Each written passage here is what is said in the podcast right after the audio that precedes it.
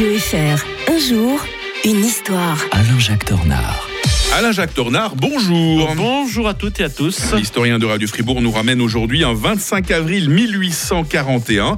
Mayotte devenait française, un problème pour les Comores. hein. Eh oui, les Comores étaient au 19e siècle l'objet de luttes incessantes entre les chefs locaux, les sultans batailleurs, comme on les appelait. Euh, Leur principale activité consistait dans le trafic d'esclaves à destination du Moyen-Orient. On oublie toujours que l'Afrique est participée de- Mhm. euh, spontanément Ah, à, le à ce- fameux à ce commerce trafic. triangulaire. hein. Euh, oui, alors là, c'est pas triangulaire, c'est avec le monde musulman. On envoyait D'accord.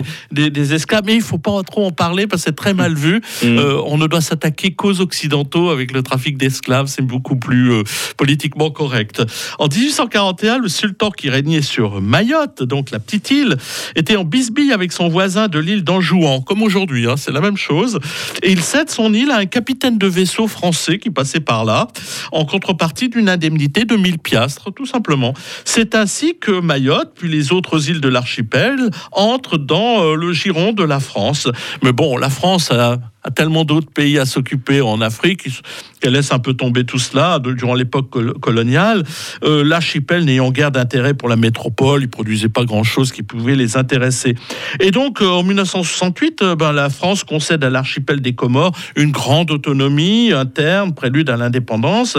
Mais dès que cette indépendance se précise, eh ben, l'île de Mayotte, qui a toujours eu un esprit très indépendant, ben, se prononce, contrairement aux autres îles, contre l'indépendance. Mmh. Et pendant des années et des années, ça va être l'objet de discussions en France. Euh, je me souviens du RPR qui parlait toujours de Mayotte. Fallait faire de Mayotte un département français. Fallait pas oublier. C'est des histoires d'avoir aussi euh, en, Af- en- en Afrique, parce que ça fait partie quand même de l'Afrique, tout cela. On est au large de Madagascar, de, de se dire qu'on avait encore un, un point d'appui euh, en, Afrique. Il y avait ces, ces vieilles idées de la France-Afrique qui étaient toujours bien présentes.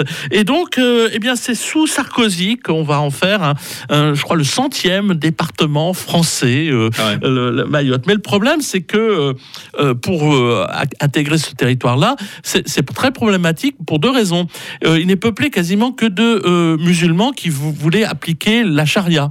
Et Ah. donc, le, seul, le seul territoire français où on applique la charia, plus ou moins, eh bien, c'est Mayotte. Donc, vous voyez, ça, c'est un peu gênant. Mais en plus, les Mahorais, comme on les appelle, préfèrent aller vivre sur le continent et venir en France. D'où là, il y a plus de gens qui hab- de, de qui habitent à Marseille qu'à euh, qu'à Mayotte. Donc ils désertent leur pays et ils sont remplacés. Alors quand on parle du grand remplacement, c'est les Africains qui remplacent d'autres Africains quelque part, parce que toutes les autres îles eh bien, se disent que ce point de euh, département français, c'est le même problème se pose d'ailleurs avec la Guyane française. Tout le monde veut aller là-bas parce qu'on y vit beaucoup mieux. Il y a les allocations familiales françaises qui, l'air de rien, sont très intéressantes. Et donc on- tout le monde veut aller euh, vivre sur l'île, ce qui veut dire qu'il y a quasiment bientôt plus de, de Mahorais de souche à Mayotte. Et c'est un gros problème pour l'avenir. Alain-Jacques Tornard, l'historien de Radio Fribourg avec nous euh, tous les jours. Demain, nous serons en 1954 avec euh, la conférence de Genève euh, qui a réglé ou pas la question de l'Indochine. D'ici là, Alain-Jacques, très belle journée. Bonne journée à tous. 6h36 sur